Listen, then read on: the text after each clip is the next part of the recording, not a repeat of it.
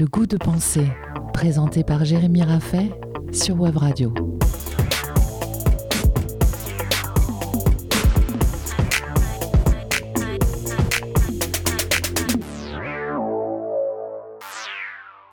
La loi du plus local est-elle toujours la meilleure?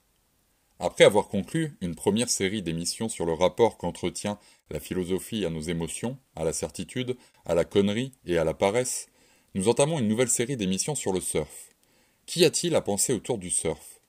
De quelle manière la philosophie pourrait-elle nous permettre de mieux comprendre, de mieux vivre, de mieux rencontrer le surf? Le gouffre de Cap-Breton, particularité géologique rare à l'échelle de la Terre, nous apporte une houle puissante venue du large qui nous offre de belles et grasses vagues que les bancs de sable promènent au gré des tempêtes. Nous devrions donc nous estimer très chanceux d'habiter ici et de pouvoir profiter de cette rareté naturelle. Au lieu de cela, il est étonnant de constater que la colère et l'agressivité se font de plus en plus entendre sur nos côtes. Il y a trop de monde, on est envahi par les Allemands, les Parisiens nous colonisent, etc., etc. Plus particulièrement au pic. Les bagarres se multiplient, les insultes fleurissent régulièrement, et on sent poindre l'ombre d'une xénophobie toujours plus radicale. Les écoles de surf se font la guerre et parviennent à réduire de belles et grandes plages naturelles en parkings à planches multicolores. Ce qui semble nous éloigner dangereusement de la description que faisait Jack London à Hawaï il y a un peu plus d'un siècle en qualifiant le surf de sport des dieux. Nous ne parlerons pas ici de l'absurdité esthétique que constitue l'énervement en combi dans l'eau, au soleil, face à la dune. Quoique cela vaille le coup d'observer cette étrangeté au moins une fois dans sa vie. C'est comme mettre un gars en colère sur une carte postale paradisiaque. Ou comme se plaindre de la qualité de la lumière pendant la naissance de son propre enfant. Ou comme un émoticône au milieu d'un poème de Baudelaire. L'esthétique, ça compte. Nous devrions garder un peu de dignité. Mais je m'éloigne du sujet, revenons à nos clapotis. Quelle est la pertinence de se plaindre de la surpopulation d'un lieu que nous occupons nous-mêmes? S'il y a du monde sur nos plages, sur nos pics, comment et pourquoi sommes-nous sûrs et certains que ce n'est pas nous qui sommes de trop? Nous ne cherchons pas à dire que la situation n'est pas problématique. La surpopulation est un problème certain. Tentons seulement de remonter aux causes du problème pour ne pas se tromper de cible. Nous entendons régulièrement l'argument du j'étais là avant ou du moi j'habite ici. Même si on sent bien que cet argument n'est pas solide, il n'en reste pas moins qu'il est difficile à déconstruire. Notons par ailleurs que cet argument ressemble à celui des enfants qui se chamaillent une place sur une balançoire, c'est-à-dire le degré zéro de la politique, du droit et du vivre ensemble.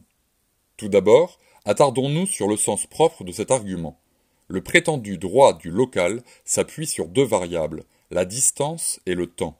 Plus je vis proche du pic, plus j'ai le droit d'y surfer, comme si la proximité faisait office de droit.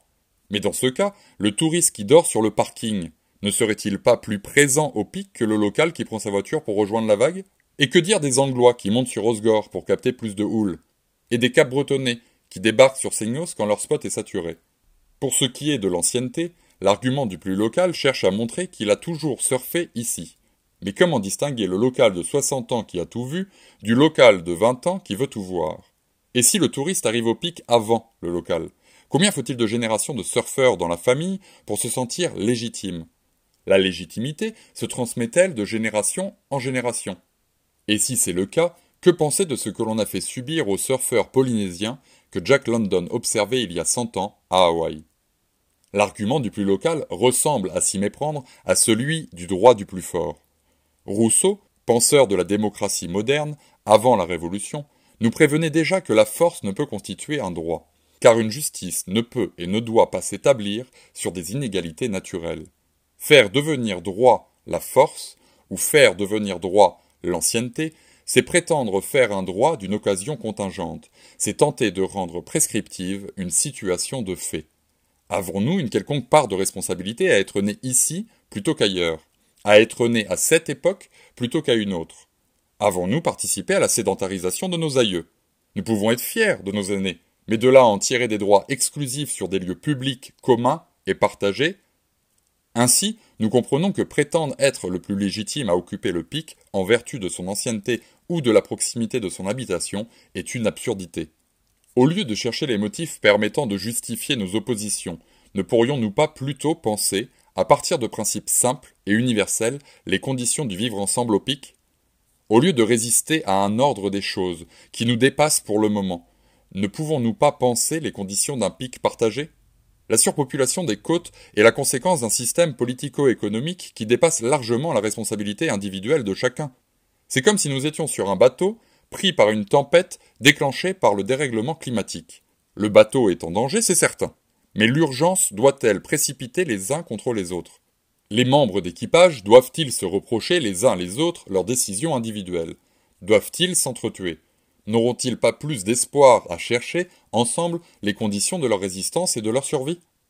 Le surf pose ainsi la question de la chose publique, de la res publica, qui n'appartient à personne, mais qui appartient à tous, le lieu de la politique, du vivre ensemble, en notre époque qui voit advenir le règne de l'individualisme fondé sur la propriété privée et l'illusion de la liberté, il semble très intéressant de se demander comment vivre ensemble dans un lieu sans propriétaire, dans un espace commun.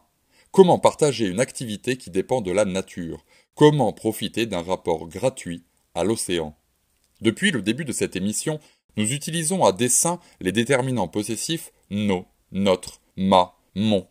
N'est-il pas le moment d'interroger de quel genre de propriété peut être notre possession de l'océan, de la plage, de la vague Que possédons-nous au juste sur un pic? Un lieu naturel? Un mouvement? Une onde?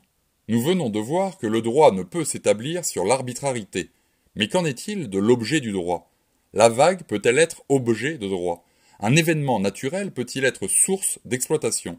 Nous nous retrouvons la semaine prochaine pour tenter d'éclaircir notre rapport à l'océan et à la vague. C'était Le goût de penser, tous les samedis à 10h sur Web Radio, à réécouter et partager en podcast sur webradio.fm.